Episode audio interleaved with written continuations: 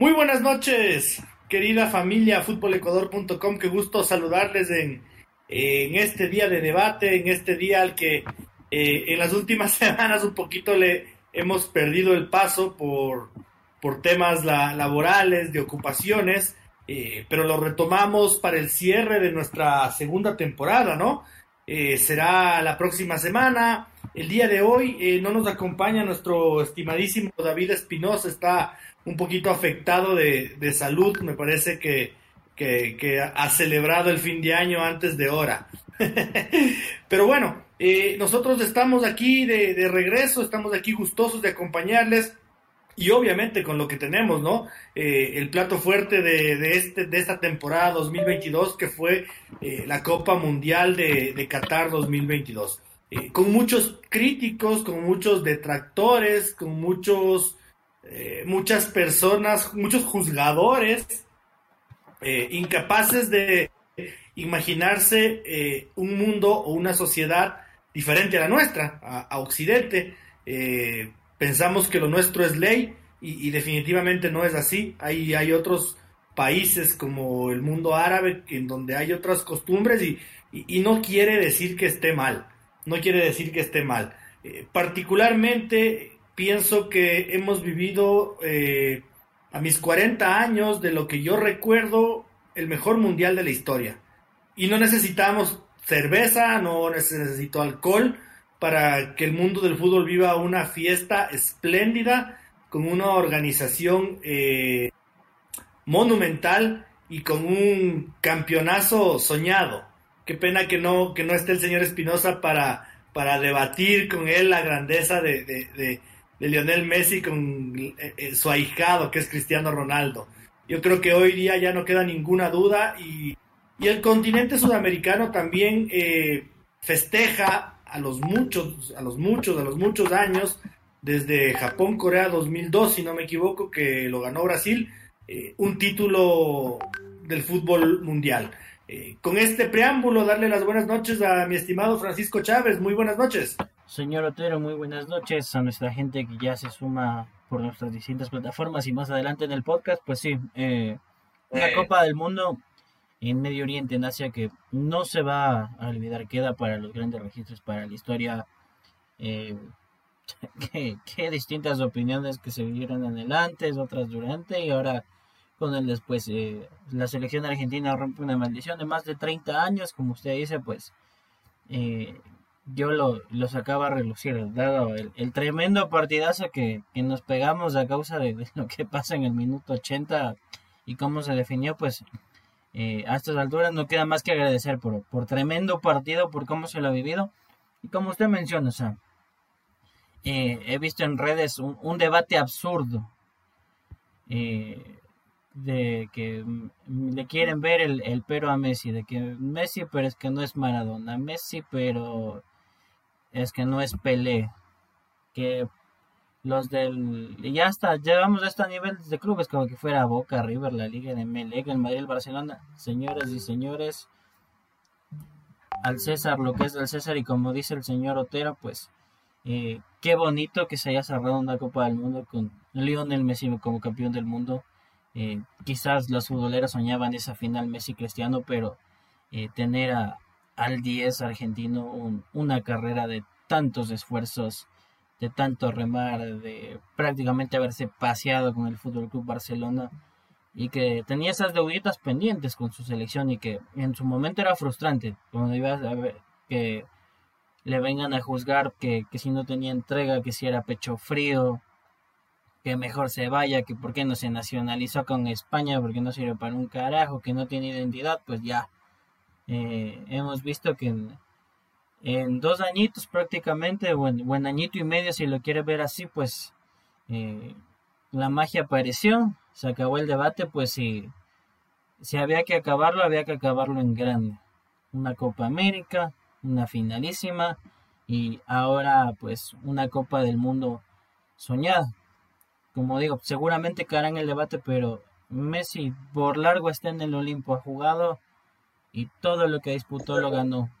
Que a estas alturas solo faltaría que, le juro, que vaya a un club brasileño o que de pronto ahí le, le guiñe el ojito a Boca o a River, juegue la Libertadores y más que seguro que también la gana porque talento le sobra, entonces dejen los debates pendejos, aplaudan, eh, seguramente ya debatiremos algunos temas no tan contentos del, del partido, pero hoy por hoy en, en, el tema central, felicitaciones a la selección de Argentina, la Copa, como usted lo decía, vuelve a Sudamérica, había que dar ese golpetazo a, a las potencias europeas de decir, hey, aquí también estamos nosotros, no nos miren por encima porque eh, nuestros cracks por algo juegan en sus mejores ligas, entonces ya que no nos miren por arriba, comienza una nueva historia, pues sí, que desde hoy, que es el día post final, y que se vendrá dentro de poco el proceso 2026, pues lo, lo vamos a palpitar de, con, con, mucha emoción, señor Otero.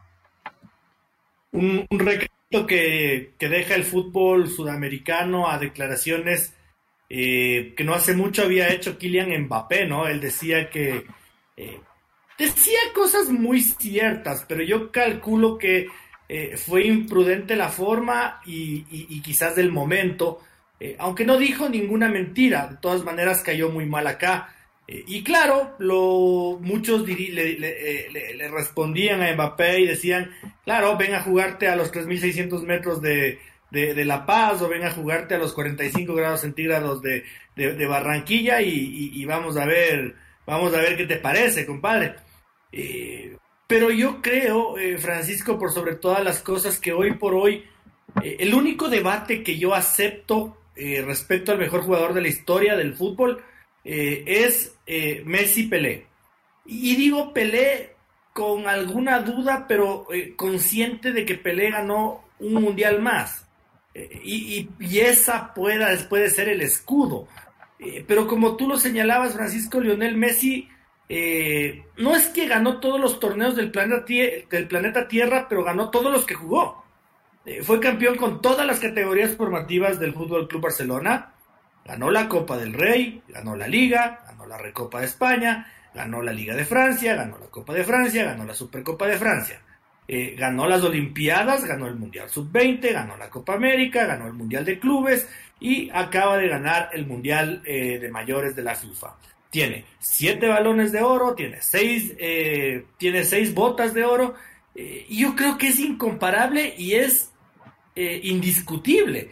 Eh, la estadística, la calidad, eh, algunos se, se estarán de acuerdo con mi comentario respecto a los fríos números, y otros solamente es cuestión de entrar a YouTube y poner Messi. Y para que vean la cantidad y la calidad de goles que nos ha regalado, este extraterrestre, este tipo que, que definitivamente, si a mí me preguntas, yo te decía, acepto el debate solo con Pelé. Que nadie me venga a hablar de Maradona, que nadie me venga a hablar de Cristiano, que nadie me venga a hablar de Johan, de, Johan Cruyff. Cracks. Pero para ser el gran rey, para mi gusto es Lionel Messi, Francisco. Sí, correcto como usted dice, quizás por ahí el, el debate con Pelé, mucha gente ya, ya lo da por cerrado. Yo, yo le doy un aditivo más. para mí el, el octavo balón de oro está ahí. Porque para que alguien se lo arrebate, pese a que faltan seis meses, pucha, tendría que ser del Real Madrid, del Barcelona, del Bayern, ganar todo, hacer como 150 goles y ver algo que no hemos visto en años. Entonces, eh, súmele una, una presea más. Y como usted dice, pues, eh, creo que dejando al lado esos fanatismos, sé que hay que valorar los recorridos, las carreras y como usted dice lo que se ha disputado. En el caso de Messi, afortunadamente eh, la historia, y ahí sí hay que darle mérito, no hubiésemos sabido mucho de un tal Lionel Andrés Messi Cuchitini si es que el Fútbol Club Barcelona no se animaba a hacer el tratamiento. Y Newell's le bajó el pulgar. River Plate consideró que cubrir un tratamiento a un jugador que no sabían cómo podía explotar era, era muy costoso y se animaron el salto de pegar a, Europa y el Barça le da, le da la oportunidad.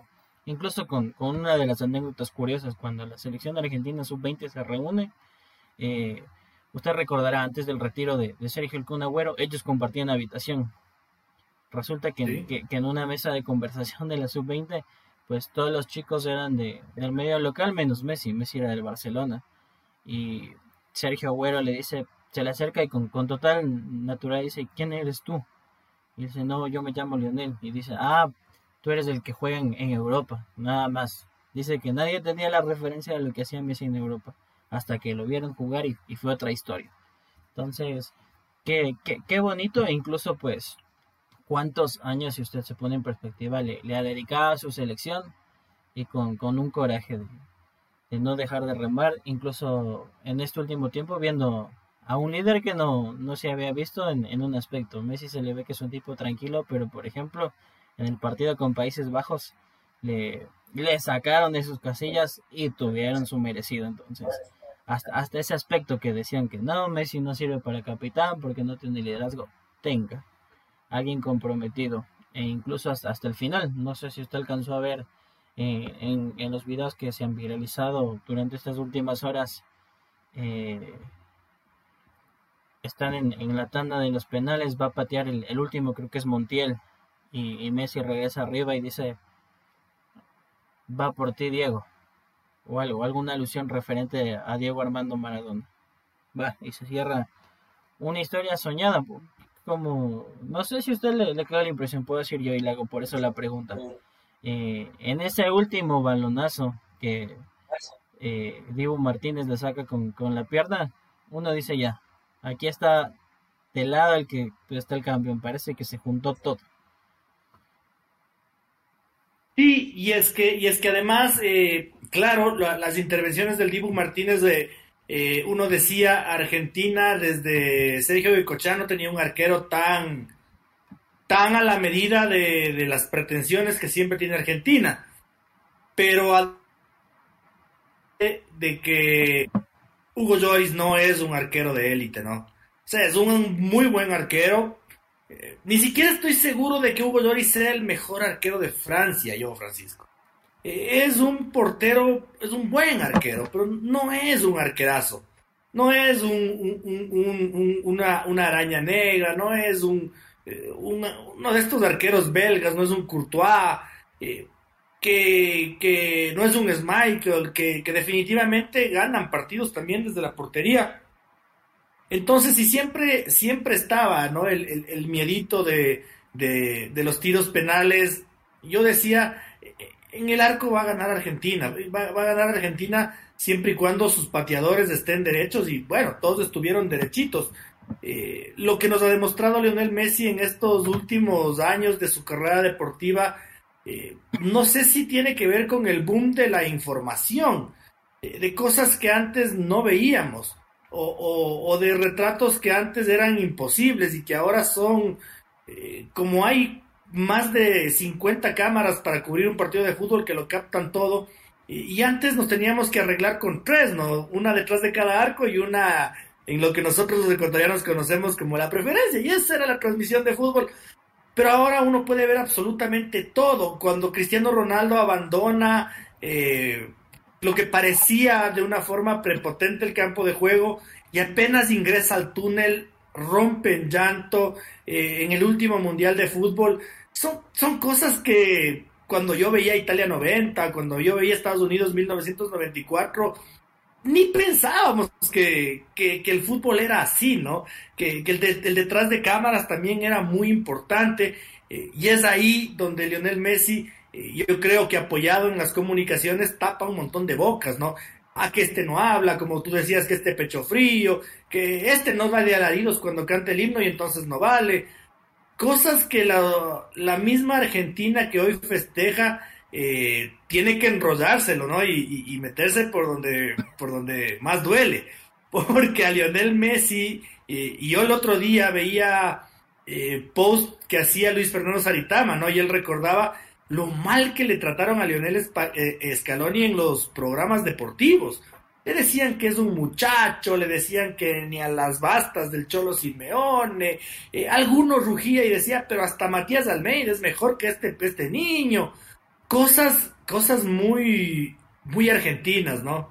Muy argentinas, que es de, en el último programa que yo estuve aquí, les decía por qué yo soy hincha de Brasil, ¿no? Porque eh, yo siento que del fútbol argentino y del fútbol colombiano ha salido lo peor del fútbol latinoamericano, todas las, las peores influencias, los peores comportamientos, eh, las peores intromisiones de, eh, de, dineros malos habidos y todo eso, ¿no? Las, los barras bravas. entonces yo creo que ahora, eh, si bien estoy muy feliz por Lionel Messi, yo creo que, que todos han abofeteado al entorno del fútbol argentino en su gran mayoría, no, no todos, eh, no en su totalidad. Eh, porque hacia, hace un momentito también estaba viendo unos cánticos de, de, los chicos de la selección de Argentina festejando y refiriéndose a las mentiras de los medios o a los dichos de los medios. Y ya hay una circular del círculo de periodistas argentinos pidiendo disculpas. ¿Disculpas de qué? Si acaban de regalarles un título mundial, Francisco. Sí, pues como usted dice, creo que nos alegramos por, por Lionel Andrés Messi, pero quedan, quedan muchos temas eh, desagradables en torno a, o sea, no, no todo ha sido color de rosa, usted dice. La prensa, como le mencionaban, Chuta Lieberman decía, ¿qué puede hacer un tipo que esté encargado? Pero si nos ganó Venezuela, qué capacidad. Y apostaron por Escalón, y Escalón es un tipo, mire que hasta el último tranquilo, ayer le hacían la consulta sobre MP decían, no, yo muy inteligente y evitando que todo, todo se incendie un poco más. Mientras sus jugadores decían, y hablaste con Mbappé, por ejemplo, Leandro Paredes le decía, sí, y le dije que de las declaraciones que ya sabe que dos, qué pasa cuando se enfrenta al mejor y cosas así. Scaloni dijo, no, eh, creo que la, las declaraciones de Kylian se tergiversaron. Él quiso dar un contexto distinto respecto a la, a la competitividad y se limpió pero como usted dice, dentro de, dentro de lo peor, porque ahí sí vamos a apuntar hacia lo desagradable, eh, se han visto una serie de conductas en las últimas horas, Uf, tremendo, o sea, una cosa, como dicen los pueblos argentinos, una cosa de locos. Eh, la reacción de, Emiliano Martínez con el guantecito frente al Emir de Qatar, por Dios. Eh, luego que estén en, en el camerino y un minuto de silencio y ahí mismo sale para Mbappé que está muerto, pero al mismo señor Martínez debería decirle, pero si Mbappé le marcó cuatro goles ayer, otra cosa salió campeón. Y temas, por ejemplo, mire, habían estado, vámonos al plano de los hinchas, eh, no sé si vio las imágenes del centro de Buenos Aires, hecho una porquería, el, el obelisco grafiteado, gente que se había trepado a la torre, negocios destrozados, entonces está bien, la algarabía lo festejan, pero al final creo que volvimos a la, realidad, lastimosamente, decir, eh, está bien celebrar los triunfos, pero nos devuelven una realidad de no sabemos comportarnos en euforia ni en los momentos de decepción. Y eso es algo que sí, sí, sí creo que queda en, el ambiente y es un, punto de, de inflexión de decir, ok, si, si ahora rompimos una historia de, tanto tiempo que Europa eh, se quedaba con las copas, eh, también apuntemos a cambiar eh, estas, estos comportamientos, ciertas, ciertas actitudes que no, no le hacen bien al fútbol. Miren, no sé si usted también pudo ver, yo entiendo la, emoción y la algarabía de, de Sergio Agüero, del Kun. Es un tipo que es muy chistoso en su forma de expresarse. Pero ayer, bajo la excusa de que Argentina quedó campeón se embruteció porque no podía más el hombre del embriaguez y empezó a soltar una serie de cosas que, como, como podríamos decir, al populacho le puede generar risa, a nosotros también hasta cierto punto, pero no está bien, no está bien que eh, se refiera despectivamente con Camavinga, que a un streamer le mande al diablo, que se toque sus partes, diga que, que lo chupen los que no creían con nosotros, eh, hacer una alusión que lo dijo, tengo cuidado por el tema del baneo, que viva la cosita que usted se fume y le manda a volar a la luna. Entonces, creo que esas partes también no, no le hacen bien.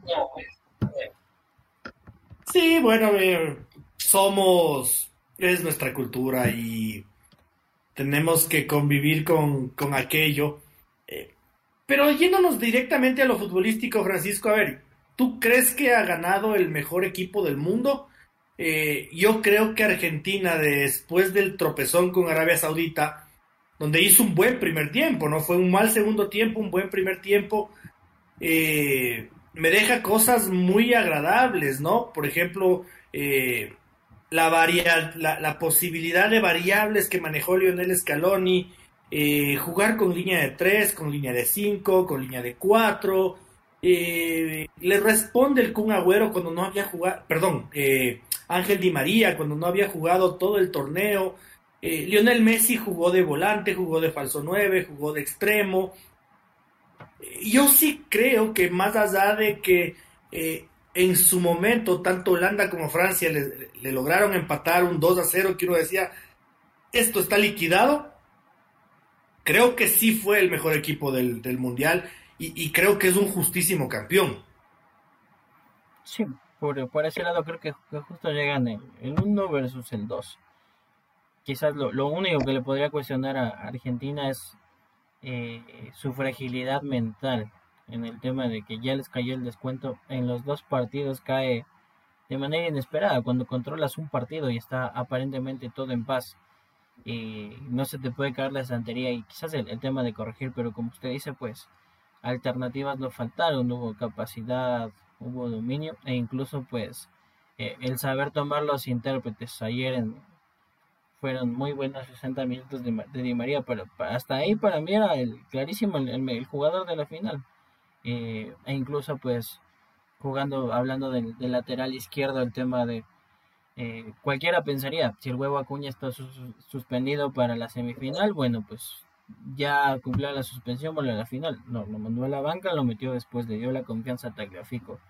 Eh, el dar soporte a un jugador como Rodrigo de Paul, que estuvo cuestionado pues por, eh, por el primer partido donde justamente caen con Arabia ya todo era qué, qué cambiantes que somos no y más cuando tenemos a veces prensa que es muy avasalladora. Si usted recuerda los inicios de ese partido no desgracia estos ya no sirven. Se va todo para el carajo nos va que Argentina se va en primera ronda qué vergüenza que va ellos han mantenido la calma y, llegaron hasta el final, como digo, quizás con, ese, ese detallito que no me ha agradado es el tema de que eh, la, cabeza no estuvo tan, tan fina en esos momentitos donde recibieron el primer golpe y, los llevaron a sufrir de más. Con, con Holanda ese empate al último minuto es una cosa de, de locos, de impensado y ayer parecía que la más que el, 3 a 3, ese 2 a 2 era para quedarse loco cuando por, la misma zona otra vez con una falla de también Mbappé lo empataba y uno decía, pero ¿por qué un partido que estaba tan tranquilo, eh, el propio seleccionado argentino se lo complica? Con, con, jugadas aisladas cuando parecía que solo era esperar el final. Pero Daisy, pues o sea, por, por largo creo que han sido los, los merecidos campeones, porque más allá de que la lotería de penales es, una lotería, pero por, por, capacidad, por juego mostrado y por, por saber pararse ante los rivales que había que pararse y ser superiores. Hasta, como digo, hasta el minuto 65 creo que viene un cabezazo, es el primer remate al arco de, de Francia y de ahí no mucho más. Argentina se paseaba en cancha, tocaba, tenía los tiempos y parecía que solo era cuestión de esperar al pitazo final. Yo, yo voy a discrepar con usted con el tema de la lotería de los penales. Yo creo que no es una lotería. Y prueba de aquello es el penal de Kylian Mbappé, ¿no? Eh, que el arquero vuela, hace absolutamente todo, toca la pelota, pero un penal bien pateado tiene que ser gol. Y, y fue gol. Y fue gol. Eh, entonces yo no sé si es que los penales es una lotería. Eh, podría decir que los penales es una instancia en la que juega mucho el nervio, eh, las palpitaciones, porque no me quiero imaginar lo que es eh, tener en tu cabeza la gloria y estar tan cerca de ser campeón del mundo, de ganarte casi 50 millones de dólares para tu país, para tu asociación y, y perder. No me quiero imaginar lo que es tener ese peso, ¿no? Pero de ahí a que sea como que girar a la ruleta rusa tampoco creo que vaya por ahí. Eh, yo creo también que Argentina, claro, tú dices, y, yo de alguna forma ahí sí concuerdo, ¿no? Eh, quizás eh, mentalmente le, dolían mucho los golpes, quizás más que a los rivales. y sin embargo tenía, los tenía el equipo suficiente como para salir adelante y, y remontarlo otra vez más. Pero el gol, el segundo gol de Holanda es un golazo. Es un gol robótico, es muy naranja mecánica. Eh, creo que nadie se imaginó ese tiro libre y esa frialdad, faltando segundos para que se termine el partido y, se los llevan a, tiempo extra. Eh, y en cambio ayer en la cancha está Kylian Mbappé y demostró que es el heredero, ¿no? Eh, el próximo Goat, como, dicen, es Kylian Mbappé, un tipo capaz de, de, hacer dos goles en un minuto y medio, cuando su equipo no jugaba bien, cuando Argentina no tenía ningún problema en el campo de juego, bueno, apareció un otro extraterrestre, el, llamado a, tomar el, como decía yo, el centro, y yo creo que eso también eh, no puede ser puesto en la misma bolsa de los cuestionamientos de la selección argentina, sino en la bolsa de las virtudes del rival. Sí, correcto, porque quién, a ver, quién es crack, pues aparece cuando no te lo esperas, sí. Hay que tener personalidad para convertir ese penal, para luego sacar la volea que sacó y otra vez convertir el, segundo penal y luego el tercero. Eh, mire, es un partido que yo creo que se define, como le digo, por a mí me, me sigue rondando, más allá de, como le digo, creo que le han querido ver la quinta pata al gato, que el árbitro, que el penal, que los contragolpes, podían ser no podían ser. Esa, esa última jugada es clave eh, entre la tajada. Porque, claro, uno, uno diría en, en la frialdad, sabe que la, la, historia pudo haber cambiado en esa jugada. Eh, el, el, el, atacante francés, obviamente como cualquiera, porque no le vamos a negar, yo también hubiese hecho lo propio de pegarle al arco y quedarme como el héroe de la final en caso de convertir, pero no se percata y tenía prácticamente al lado el, la zona de pase y donde llegaba a hacer eso, quien iba a ser el gran héroe era un tal Kylian Mbappé, pero bueno, es, parte del fútbol como dice el aprendizaje. Ahora toca ver en, en el aspecto clubes. Yo no sé si, eh, como usted dice, el, el centro del, del y cómo, va, cómo se va a manejar el tema del paso del tiempo y los años si Mbappé no, no abandona su zona cómoda. No abandona el Paris Saint Germain donde le tienen felices con, con mucho dinero, tratando de prestar la atención a lo que quiere fichar. Eh, algo, algo un estilo Kiko donde se encapricha si no le pasan la pelota a él donde si los otros corren pero no inició la jugada con él, entonces él ya no arma la contra y corre. También eh, parte de, ver a, ese jugador que, como usted dice, es llamado a tomar el cetro es quizás sacarle de su zona de confort un, cambio, un cambio hacia una liga más competitiva, a ese Mbappé que, todos desean ver dando pasos más allá, quizás repitiendo otra Copa del Mundo, tiene que sí o sí salir de, de esa zona de confort e ir a un equipo donde tenga competencia. Coincido, coincido plenamente en que, en que podríamos eh, ser testigos de, otro monstruo del fútbol, ¿no? Seguramente Kylian Mbappé va a ser el mejor futbolista del mundo, pero podría llegar a niveles estratosféricos, en eso sí coincido. Eh, pero en una reflexión que yo hacía por discutiendo conmigo mismo, ¿no? Con, decía, a ver, todo el mundo le señala al Paris Saint Germain y, fíjese los, los jugadores, los, eh, Hakimi siendo figura con Marruecos, eh, Neymar hizo un buen mundial, se lesionó, pero cuando jugó eh, hizo un buen mundial, no lo hizo mal. Messi es el mejor jugador del mundial por largo. Mbappé ha quedado goleador del mundial. Entonces uno dice, a ver, tal vez a veces también menospreciamos un poquito y nos encantaría que todo sea el Barcelona, el Real Madrid, el Milan, la Juventus y, y no nos damos cuenta de que sí se ha trabajado en, otros países y se ha invertido mucho, sobre todo en, en, el PSG, que nos permite hoy ver figuras que todos respondieron en el Mundial. No hubo ninguno de, de, los cracks del, del, PSG a los que podamos decirles no estuvo a la altura. Correcto, la, la gran mayoría sí, pues quizás, bueno, de que Keylor Navas no dependía de él, pues el tema de que él está en, París mientras sus compañeros quizás no están en equipos tan competitivos y por ende era previsible ese tipo de resultados, pero como usted ha mencionado, sí, línea, línea por línea. Y ahora pues quedará pendiente el, siguiente paso, al menos hablando de, de un ratito el tema París Saint Germain es qué va a pasar pues precisamente con, con su máxima figura, con, con Lionel Messi.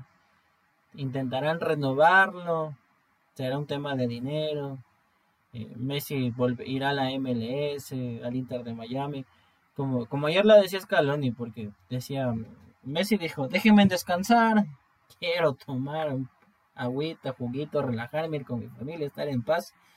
Y Scaloni decía, eh, si hay alguien que se ganó el derecho de decir, de decidir hasta cuándo y si es que quiere estar eh, en el próximo mundial es él. Yo creo que de la misma manera Messi se ha ganado todo el derecho de, decidir qué va a hacer con su carrera cuando llegue junio 30, 30 y digamos que el contrato con el PSG ha expirado. Yo, yo creo que Messi es un, es un animal, es un animal competitivo que no va a parar en Qatar, no va a ir a parar en la MLS tan pronto. Eh, yo incluso a las opciones que usted ha barajado ahorita, eh, le recuerdo que se habla mucho del interés de volverlo a traer al Barça, ¿no? Y yo creo que sería algo que a él no le disguste ni un poquito, mucho menos a su familia, que han echado raíces ahí, que consideran que ese es su hogar y donde me imagino que vivirán para toda su vida. Entonces, yo no creo que, que, vaya a, rumorarse algo sobre el Al Saad, sobre el Al Nasser, sobre el Inter Miami, al menos no inmediatamente después de que se termine el contrato con el, con el PSG y peor aún después de que ha ganado el trofeo que le acredita como el mejor futbolista del mundo y de la historia.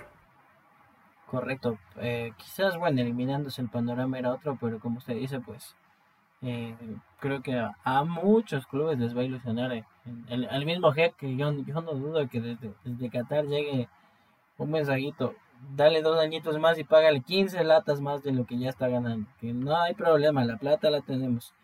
Y usted mismo dice el, interés del Fútbol Club Barcelona, seguramente orientado desde, qué le tienen que ofrecer. Si es que Xavi sigue, no sigue, que se consiguió en esta temporada. Vamos a ver, todo es una serie de especulaciones, pero como usted dice, con, con este campeonato bajo el brazo, eh, muchos jugadores pensarían en ya, soy campeón, me voy en paz de mi selección, gracias, hasta luego. Pero seguramente para, para Messi es el privilegio no, vamos un pasito más, vamos un poquito más y, seguramente va a ser así con, con su carrera en, el plano de, de la élite europea. Porque si ha sabido cuidarse, a los 39 años han existido algunos jugadores que lo han hecho, ¿no?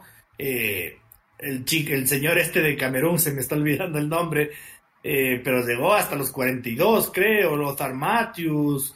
Eh, son futbolistas que si se han sabido cuidar, como dice usted, yo creo que se ha ganado el derecho de que Argentina solo escoja 25 jugadores en el próximo Mundial. y al mismo tiempo, sí creo que Messi va a, seguir a seguir compitiendo, a seguir reinventándose, porque yo no me acuerdo si vi en algún documental o en alguna entrevista cuando, cuando él le decía a Neymar que, que si es que él se quedaba en el Barcelona, Messi le iba a trabajar absolutamente todo lo necesario para que él sea el balón de oro. Eh, Messi ya lo ganó, Messi ya, eh, ya probó que puede ser nueve, ya empezó como extremo, yo creo que Messi va a seguir reconvirtiéndose eh, en, otras cosas, en, en, otras posiciones como futbolista, que, es lo que finalmente hacen los, los cracks que están con, contaditos por la, con los dedos de la mano, muy, muy poquitos, como, como Lothar Matthews, que empezó de, delantero, volante ofensivo, terminó siendo uno de los mejores centrales del mundo. Una, una, cosa de locos. Y yo no veo, yo no creo que lo de Messi sea muy diferente ni muy imposible de que, de que ocurra. Ahora, antes de irnos a la pausita, Francisco, y sacando a Lionel Messi, ¿cuál crees tú que fue la, gran fortaleza de, esta selección argentina campeona del mundo? Porque yo sí quiero ponderar y quiero eh, recordarles a nuestros televidentes y oyentes, para mi gusto personal, la clave fueron el medio campo de Argentina. Rodrigo de Paul y Alexis McAllister son dos jugadores top. Dos jugadores top. Yo, yo inicialmente eh, en algún programa decía, ¿no? ¿Cómo Alexis McAllister puede banquearle a Moisés Caicedo? Porque yo sí creo que Moisés Caicedo es mejor jugador. Pero la evolución que ha tenido McAllister y lo que ha demostrado Rodrigo de Paul, eh, me parece que es el eje de todo este éxito y, lo que le ha permitido a la escaloneta dejar la Messi dependencia, porque ahora Argentina mete goles también cuando no hay la influencia de Lionel. Correcto, yo me voy a ir más por, por un, un top 3 fuera de, de, de Messi en nombres. Para mí es Emiliano Martínez muy determinante, porque sin, sin quien te tape todo, pues eh, es muy difícil. ¿De qué sirve que hagas tres goles y te van a hacer cinco porque no tienes un arquero a la altura de selección? Mi segundo nombre es, Rodrigo de Paul. una proyección en el medio campo, una capacidad incluso para tener llegada hasta por los costados para centrar y finalizar jugadas importantes en medio de, como decía, de, críticas que aparecieron en, los primeros partidos y a veces eran desmedidas. Y la tercera, y eso sí, todo mérito de Scaloni, es la inclusión de Julián Álvarez. Eh, muy bien ganado el puesto de Lautaro Martínez, que no, no, no tuvo una buena racha en este mundial, estaba peleado con el arco, pero eh, a, la araña hasta, hasta ayer le, molestaban en, la celebración, le decían, Julián, pero ya, deja de correr, deja de correr tanto. También es, importante esos jugadores que, aprietan de más y por él llega ese segundo gol que parecía que ya lo sentenciaba. Para mí, como le digo, fuera de Lionel Messi, esos tres, esos tres elementos son importantísimos para que hoy estemos diciendo que Argentina es campeón mundial. Hagamos una pausita, Francisco, y volvemos con un análisis más amplio, quizás de otras selecciones, de otros jugadores, eh, que también amerita que, que los recordemos después de que voy a ser redundante y voy a recalcar se ha terminado el, el que para mi gusto ha sido el mejor mundial de la historia. Correcto, vamos a la pausita. Bien, estamos, estamos de vuelta con este lunes de debate, con este lunes de alegría para la gran mayoría, ¿no? Porque eh, uno tiene que ponerse feliz cuando un equipo, un buen equipo de fútbol gana. Eh, uno tiene que ponerse feliz cuando nuestra nuestra raza, nuestros más similares, eh, consiguen el éxito y, por ende estamos felices, pero también existió la otra cara de la moneda, eh, que fue por ejemplo la selección uruguaya de fútbol, que fue por ejemplo la selección ecuatoriana de fútbol y que fue la selección brasileña de fútbol, ¿no? Yo creo que después de haberlo pensado muchos días y muchas semanas y, después de haber ponderado el buen trabajo que hizo la selección ecuatoriana de fútbol, sí puede ser considerada una decepción. Eh, sí puede ser considerada una decepción eh, por factores diferentes a los de Uruguay, por ejemplo. En Uruguay se vio poquito, poquito y nada, poquito y nada. Pero en cambio Ecuador amenazó con mucho y también se quedó sin nada, Francisco.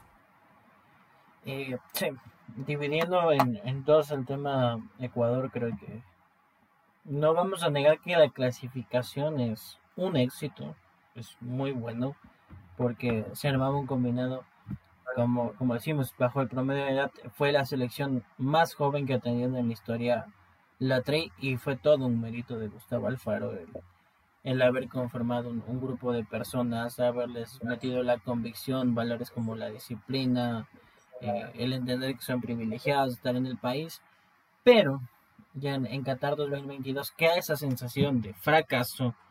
Eh, creo que desde el mismo discurso que nos vendieron, porque nos decían, eh, está bien, lo admitió Gustavo Alfaro y decía, con el nivel de las eliminatorias no nos va a alcanzar para el Mundial pero estamos trabajando para, porque queremos hacer historia, queremos hacer y lograr la mejor participación de Ecuador en una Copa del Mundo. Y nos comimos ese discurso, eh, lo difundimos, la afición se entusiasmó, se ilusionó tanto y el tropezo fue fuerte. Si vamos, bueno, si podemos cuestionar algo, quizás eh, el tema de, del arbitraje con, con el offside en el partido con Países Bajos, pero hasta ahí no mucho más. Eh, en el partido determinante, donde había que ver cuál era la, la madurez de la selección, qué tanto tenía que haber ese rodaje para jugar una selección con, con las mismas, con el mismo estudio táctico, con el mismo ímpetu físico como lo fue Senegal, quedó demostrado que no se pudo. Y entonces, ¿qué queda de elección ahí? Que si bien estaba Hernán Galíndez en el arco y estaban Ener Valencia como los dos más experimentados, que a la selección todavía le pesó esa, esa dosis de inexperiencia, esa dosis de juventud que hoy lo tiene, que quizás por esos detallitos no se pudo resolver con, un mejor resultado. como lo digo, no sé si usted coincide con, con, con, mi análisis, pero creo que el proceso, éxito total, pese a que eh, se cerró con, con, un empate en casa y siendo superados ampliamente por, por, Paraguay en esa penúltima fecha donde se confirma la clasificación. Y Daisy, eh, desde, desde el discurso, desde lo que nos plantearon y que aspirábamos ver más allá de que los dos partidos fueron muy buenos, se cierra con, con un fracaso. Eh, me parece muy, me parece muy fuerte la palabra, pero es válido, es válido porque cuando tú no consigues lo que quieres es un fracaso y, punto. Entonces, claro, hay gente que se ofende y dice, yo no les llamaría fracaso porque es que jugamos bien y los jóvenes. Sí, pero como te repito, cuando uno no logra lo que por lo que trabajó, para lo que se preparó, eh, es un fracaso. Ahora, yo te hacía eh, la comparación con Uruguay, que, que a Uruguay le vi un techo y a Ecuador no le vi un techo. Entonces me parece que eso es lo que marca la diferencia entre los dos fracasos. Correcto, porque en, en el tema Uruguay, pues eh, recién se, como dicen, se ponen las pilas, se enchufan y vemos algo distinto eh, con una decisión insólita que fue tener recién al tercer partido como titular Georgian de Rascaeta y es como como ese alumno que no no pasa más que agache todo el año y al último se saca el aire con la esperanza de pegar 19-20 y pasar el año algo así fue lo que se vio Uruguay y no estos temas más allá de que fue desagradable y el arbitraje dentro de Qatar 2022 no fue de las cosas que no ha sobresalido. Eh, temas muy cuestionables, muy criticables eh, en muchos partidos, pero no, no se puede estar dependiendo del VAR, no se puede estar dependiendo de, que el rival de al frente, entonces en el otro partido, como es la potencia, eh, lo más seguro es que ha de ganar. parte de, de, este tema, de lo, hermoso del mundial, es que, a ver, diferenciando de las eliminatorias, es que uno tiene un número X de partidos y que son estados de ánimo. De tal fecha a tal fecha puede ser que, su base de jugadores no estén todos jugando, o le aparece esté lesionado, o empató o perdió, pero toma ciertos apuntes, ve progresión de rendimiento, se, trata, se traza las mejorías y de aquí a dos meses puede en la siguiente fecha recuperarse. En un mundial no, en un mundial tiene eh, de 8 a 10 días, tres partidos. Basta, como le pasó en el caso de Ecuador, que haya tenido un partido mal y se va a casa, o basta, como en el otro caso, vimos un Uruguay muy limitada, y muy con el romanticismo de que era el final de la generación dorada, de que era el último recital de Cavani, Suárez y Godín, por ejemplo, y apelando, creo que ese último partido, como dicen ellos, a chamullar, a meter garra y vemos que no se avanza. Como digo, quizás acordarse y enchufarse al final, eh, también se pagan las lecciones. Y lo curioso es que mientras, por ejemplo, mientras nosotros ya tenemos una base y sabemos a dónde apuntar y vendrán un par de nombres, en Uruguay es una incertidumbre. ¿Qué va a pasar con eh, si en su pórtico va a seguir Rochet que le dieron la continuidad? Muslera ya no va a estar. Tiene que encontrar un nuevo defensor central. Tiene que buscar delantera y todo eso no se logra de la noche a la mañana. Totalmente de acuerdo. Y, una de las cosas que dijiste que más me gustó es eh, Uruguay tiene que aprender a, que ya no va a ganar a la Uruguaya, ¿no? Ya no va a ganar con, con Garra Charrúa, ya, ya tenemos que, olvidarnos de la mano de Luis Suárez, de esas cosas románticas, eh, de esas cosas muy de, muy de barrio, muy de, muy de potrero, como dicen ellos eh, y pensar en que el fútbol ahora es competencia pura y, mucho físico.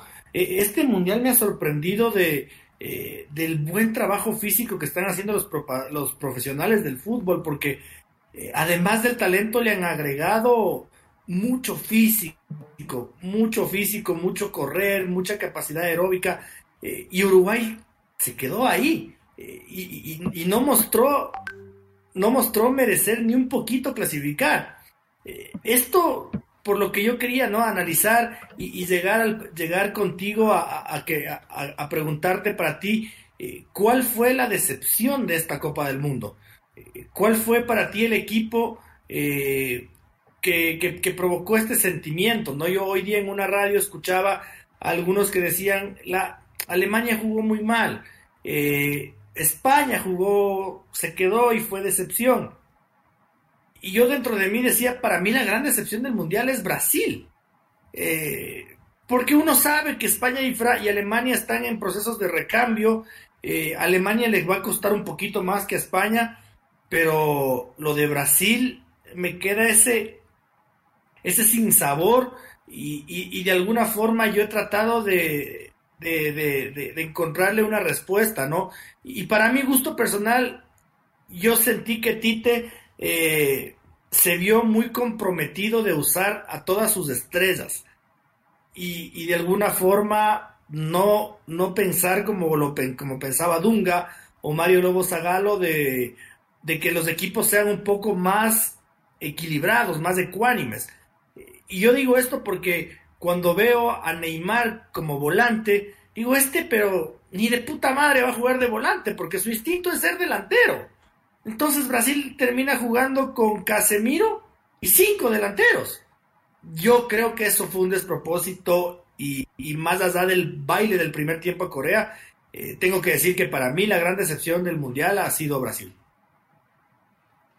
Yo le debería por, partes de Conmebol, lógicamente la, la selección de brasileña, como, usted dice, por, por esta falta de equilibrio, incluso pues el tema de que eh, no tuvo un delantero centro-centro cuando Richarlison no estaba fino.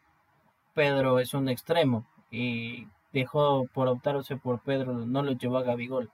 Eh, son errores que se cometen y que al, final pasan facturas. Como usted dice, era, era una locura ver en la convocatoria tantos atacantes y que al final cuando los tuve que ubicar eh, se encontró este tropezón. De, de CONCACAF me parece que, claramente la, eh, la decepción es la selección mexicana, tiene que empezar un, nuevo proceso hace mucho tiempo que México se queda fuera en una fase de grupos. Era habitual invitado por lo menos a octavos de final y no, no estuvo a la altura.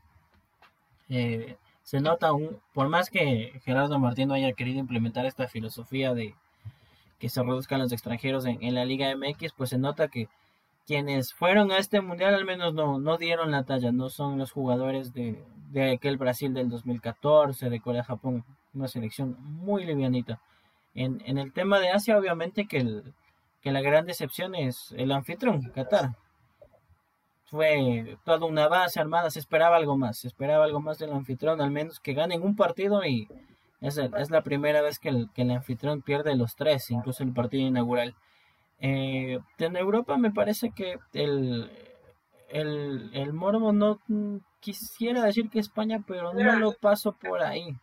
Yo apunto hacia otra selección, la selección de Bélgica pesó mucho el, discurso de, del temita, decir, para mí, o sea, ya empiezan las discusas y es como, nos vamos a lavar las manos, verán por si nos eliminamos. en decir que nuestro tiempo fue hace cuatro años, que ya estamos envejeciendo, entonces no, no se irán a enojar. Entonces, eh, lo, lo, lo pensaría en, ese aspecto de, de Bélgica, más allá del cuestionamiento que le digo a España que le hacían de tanta posesión, pase, pase y no patean al arco. Es cuestión ya de, cómo se, se, tienen que ajustar los intérpretes.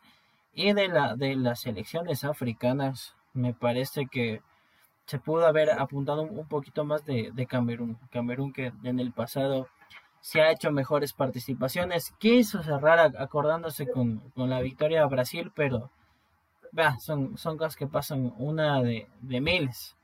Y si vamos, la comparativa de Camerún sería como la comparativa de Uruguay, esperando rozar el, el milagro. Y no, no es así. Así no, no, el fútbol moderno está demostrado que una y mil le va a pasar que todo se le va a ajustar y los datos se van a dar para que usted clasifique haciendo el mínimo esfuerzo. Da la impresión también, por ejemplo, de que si Senegal contaba con Sadio Mané, eh, con seguridad era otra historia, ¿no? Muchos me dirán, claro, hablar con el periódico de lunes es súper fácil, pero Senegal mostró un buen equipo, que se, que se logró reinventar y se logró reponer a la baja de, su máximo ídolo indiscutible eh, en todos los sentidos. Eh, me da la impresión de que ahí hubo un poquito de mala suerte. Me da la impresión, Francisco, de que esta Francia sí llegó debilitada, ¿no? Eh, Paul Pogba, Karim Benzema, eh, el central, el, volante se me escapa el nombre, que es un monstruo, el del Chelsea, ¿no? Eh, en bueno, en Kunku del RB Leipzig, eh, en Golo Kanté del Chelsea. Golo, Golo Kanté, Golo Kanté. Eh, entonces tenemos que acordarnos de que sí, con un poquito de fortuna gozamos los sudamericanos de esto, pero esta Francia perdió cuatro jugadores pesados, pesados, pesados, ¿no? Y, y, y así no, no, no, no. Nadie hubiera tenido que sorprenderse si Francia, si Francia quedaba campeón.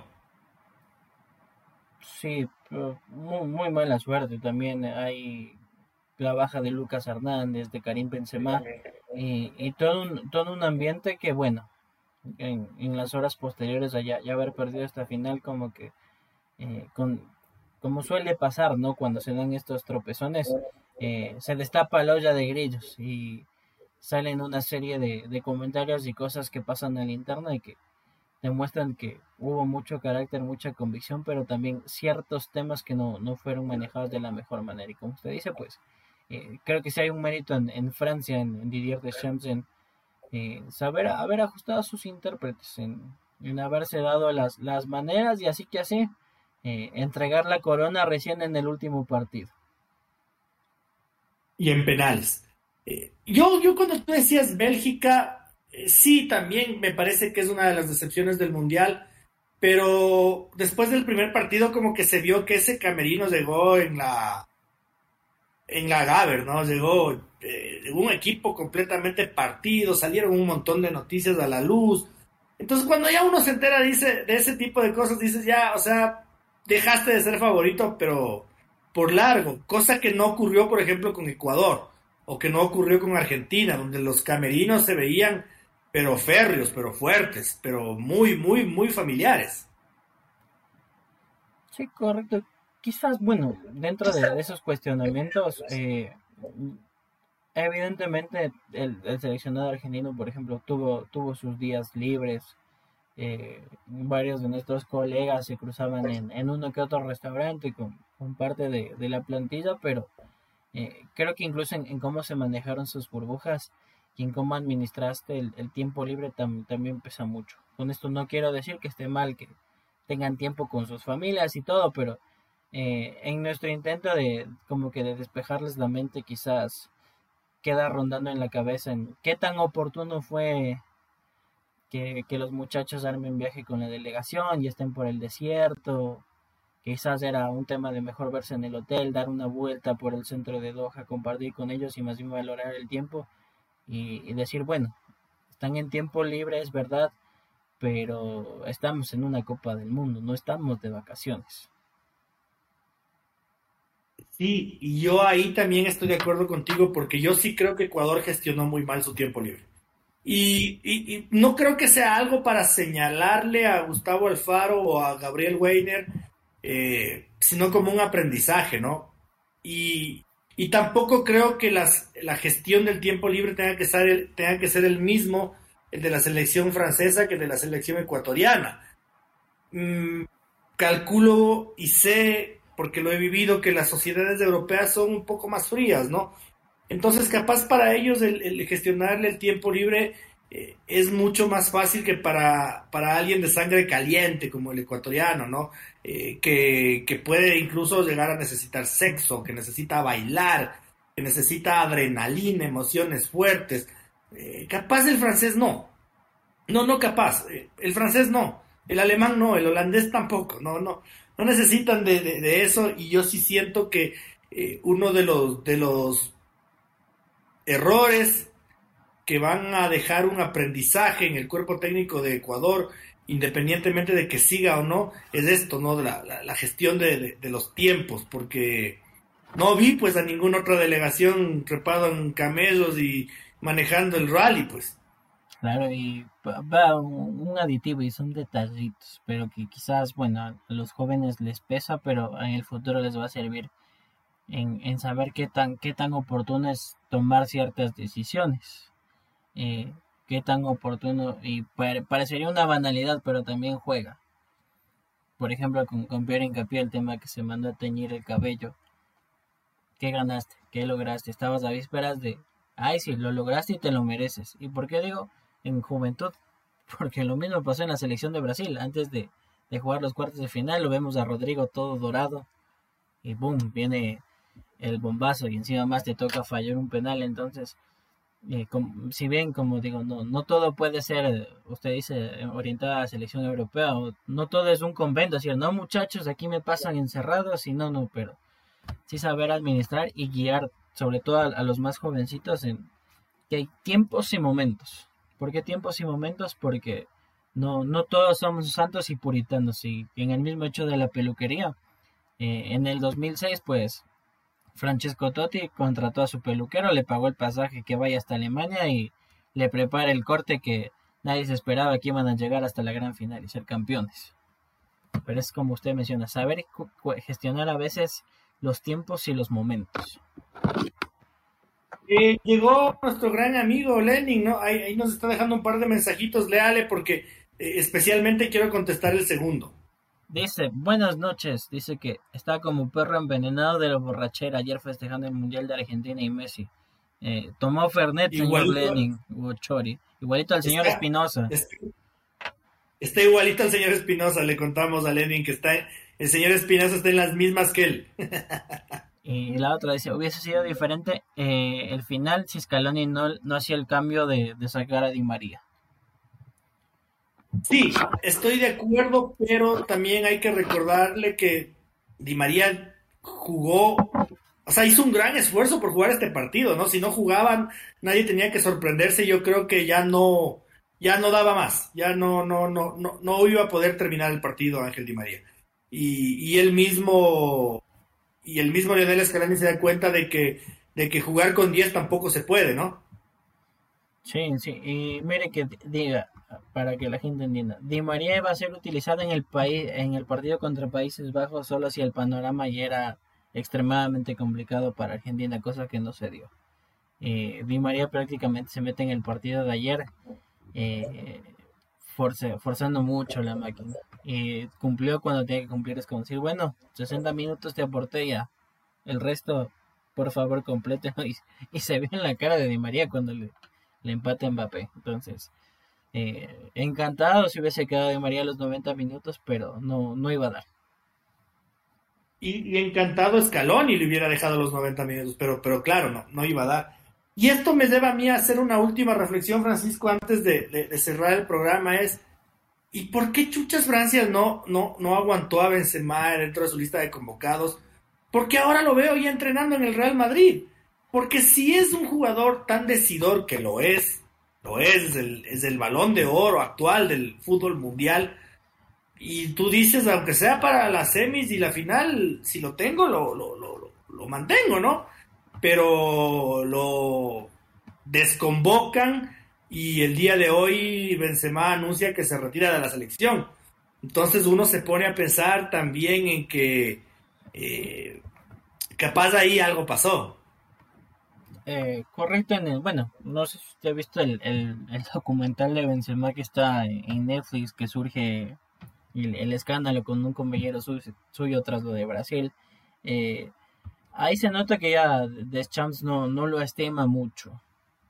Y era, era curioso porque si ayer Francia salía campeón, eh, tenían que mandarle la medalla a España a Benzema. Benzema era campeón del mundo sin jugar. Estaba en la planilla porque no, en, en el registro oficial que mandan eh, sigue constando pues le, Lucas Hernández y Karim Benzema. Sí, sí llama la atención, pero eh, fue evidente el, el, tema de que se nota que hay una, una, muy mala relación entre el técnico y el jugador, porque si usted eh, recuerda posterior a, la, a la semifinal ya clasificado Francia, al técnico le pregunta sobre el caso Benzema y el técnico se transforma y dice no, solo no va a contestar eso, pero se le nota muy fastidiado, bastante molesto. No sé si de pronto Benzema no es alguien estimado o apreciado a la interna del grupo. Eh, rumores apuntan, como digo, son, son rumores, no podemos confirmar, no sabemos, eh, pero ya, ya, ya hay cuando, el, como dicen, cuando el río suena piedras trae, eh, al parecer eh, Benzema no era muy querido por ciertos jugadores por el temor a que les arrebate el liderazgo y quienes no lo estimaban eran Hugo Lloris, Antoine Griezmann y había un ambiente de que si se quedaba Karim Benzema eh, se partía el, camerino porque tenía de lado a jugadores como eh, Kylian Mbappé y el propio Oliver Giroud que habría dicho no importa si se va a recuperar más adelante pues es otra opción y jugamos los dos o puede jugar él luego entro yo etcétera. Vamos a ver, me, suena, les soy honesto, a que este tema del retiro es un decir, mientras este sujeto, Didier Deschamps, esté aquí, a mí ni me volverán a llamar. Yo no sé si el día de mañana no renueva Deschamps, lo llaman a Zidane, y Zidane opta por llamar a Benzema, si, si Benzema no echa marcha atrás su decisión. Sí, me quedó, me quedó esa impresión justo pensando en, el caso de María, ¿no? Que, que vio todo el mundial desde el banco y saltó a la gran final a ser la gran figura. Yo decía, ¿por qué, ¿por qué Francia no? ¿Por qué Francia no? Y, y, me, me, me, deja con la espinita, ¿no? Cuente, cuénteme un poquito porque ya termino de ver la serie que estoy ahorita y, y, voy a empezar con este documental de Benzema del que no, no sé mucho. Sé que hubo algún escándalo, eh, no sé si es algún tema de prostitución o de acoso sexual, algo así me parece que es. Eh, no soy muy farandulero, pero algo he leído y, y, me, y, me, queda esta duda, ¿no? De por qué con Lloris y por qué con Griezmann. Eh, me, me, imagino pues por, por los liderazgos, pero bueno, en el tema que tiene que ver el documental, me parece que es con, con Nadio.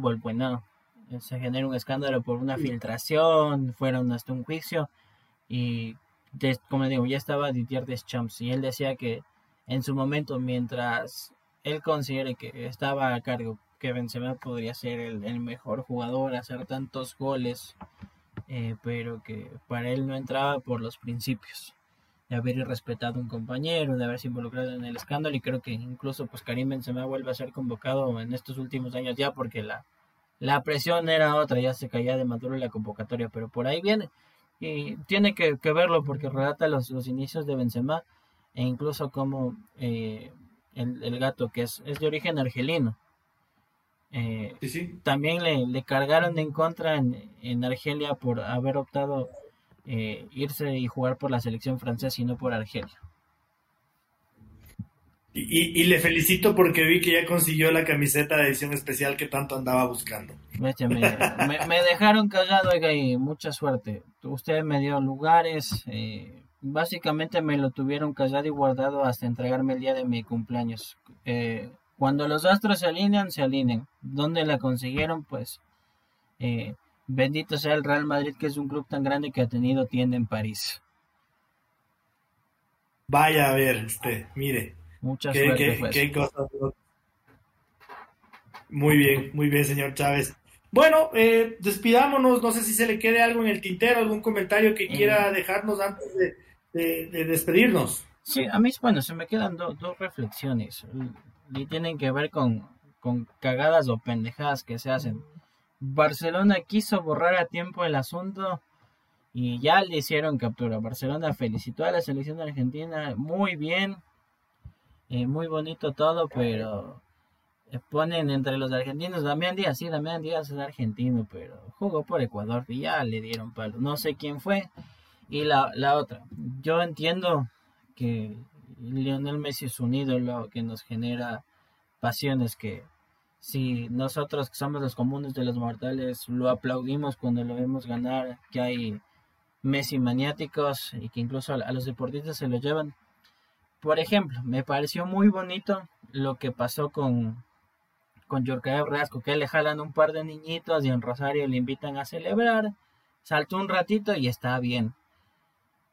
No me, no me agradó en el sentido lo contrario de Angelo Preciado que sale corriendo en Bélgica con la camiseta, eh, campeón Messi, que ustedes me dirán que soy un mal leche, un amargo, lo que quieran una cosa es admirar y creo que otra es tomarnos del sentido de pertenencia. Me pareció fatal cuando venimos de un mundial como yo le he calificado de fracaso cuando hay que corregir y apuntar hacia el futuro y nos estamos eh, más allá de admirar como digo miren miren lo que hizo eh, Mario Götze, mire cómo el Valencia lo felicita. El propio Luis Fernando Sanitambres, dice, qué gusto haberte enfrentado. Pero no, no salimos y por poco ya parece que vamos a abrir la botella de Fernet y el champán a celebrar en desmedida. Un, un triunfo que por el jugador no, como Messi nos enorgullece, pero y podemos aplaudir a Argentina, pero yo no sé pues si el día de mañana eh, Ecuador gana la Copa América y dicen eh, por Superman Valencia y lo vemos corriendo al Fideo Di María por todo Rosario. Un poquito de sentido de identidad y pertenencia sí creo que nos hace falta y más en quienes son nuestros seleccionados. En los aficionados, pucha, jodan lo que quieran porque son sociedad, somos seres humanos y todos nos inclinamos por una selección, pero en los jugadores sí, sí pido un poquito más de, de identidad y de amor propio por nuestro país. Y estoy de acuerdo con usted, estoy de acuerdo, estoy de acuerdo. Entiendo que son jóvenes, que, que están en la, en la joda, que, que, que, falta un poquito de experiencia, sí, sí, pero, pero sí, es, sí es chocante cuando uno ve este tipo de cosas. Pero bueno, eh, yo quiero, bueno, lo vamos a, seguramente va a ser el gran tema central del último programa de la segunda temporada, que será el próximo lunes, Dios mediante. Eh, pero estoy muy impresionado con el buen mercado de transferencias que se está dando en el fútbol ecuatoriano. Estoy viendo equipos, eh, nada despreciable lo de Barcelona, eh, muy bueno lo de Liga, eh, ilusionante lo del Club Sport Emelec, bueno lo del Nacional sosteniendo la base de jugadores, el Aucas de a poquito va perfilando un equipo al que al principio le juzgábamos por dejar ir tantos elementos, pero veo que está llegando gente valiosa, gente muy importante eh, a Sociedad Deportiva Aucas, eh, el Independiente del Valle no contratará mucho, pero contrata bien. Eh, entonces yo estoy gratamente sorprendido con este mercado de transferencias porque yo entendía que no hay billete, pues, y que la cosa iba a ser un poco más de creatividad, como fue hace dos y como fue hace tres años pero saludo que los clubes eh, se estén fortaleciendo futbolística y económicamente y que estén moviendo un mercado que nos hacen ilusionar en una muy buena Liga Pro 2023. Eh, repito, ya lo ampliaremos en el siguiente programa, le dedicaremos eh, a contarles cómo se ha movido cada equipo, analizar las situaciones, pero hoy para el cierre de este programa mundialista sí no quería dejar de lado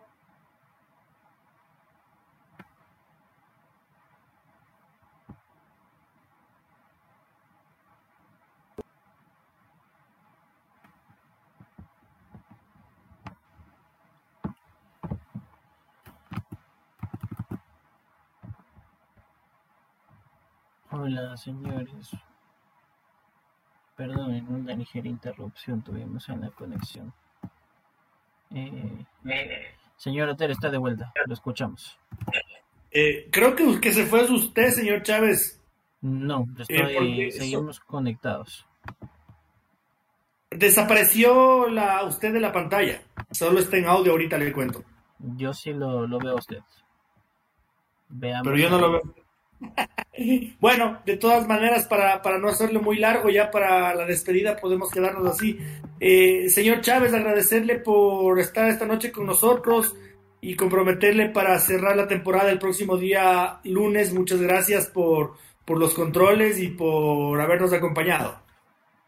Correcto, a nuestro amigo Lenin que nos sigue juiciosamente agradecerle su, su compañía. Ha estado eh, creo que Fútbol Ecuador, si no estoy mal, va, a cerrar el próximo lunes con el programa 45-46 en el año. Imagínense cuántos lunes hemos compartido a lo largo de la temporada y, Lenin ha estado ahí en las trincheras, así que agradecerle a él.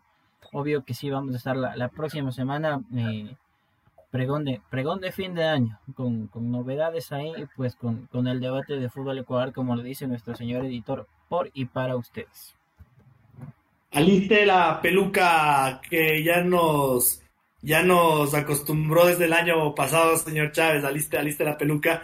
Y, nada, como, como bien usted lo ha dicho, ¿no? esto es por y para ustedes, estos, estos esfuerzos, estas ganas de, de hablar de fútbol, de contar las cosas como nosotros lo vemos, desde una tribuna totalmente imparcial y sin compromisos.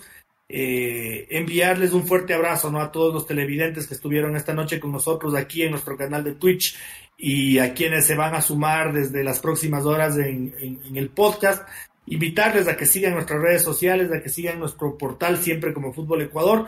Enviarles un fortísimo abrazo, desearles una súper feliz Navidad a todos, que, que Dios les bendiga, que se cumplan sus sueños, que puedan pasar en familia, eh, y que vivan un fin de semana de, mucha paz. Un fuerte abrazo con, todos los mejores deseos, con toda la buena onda del mundo.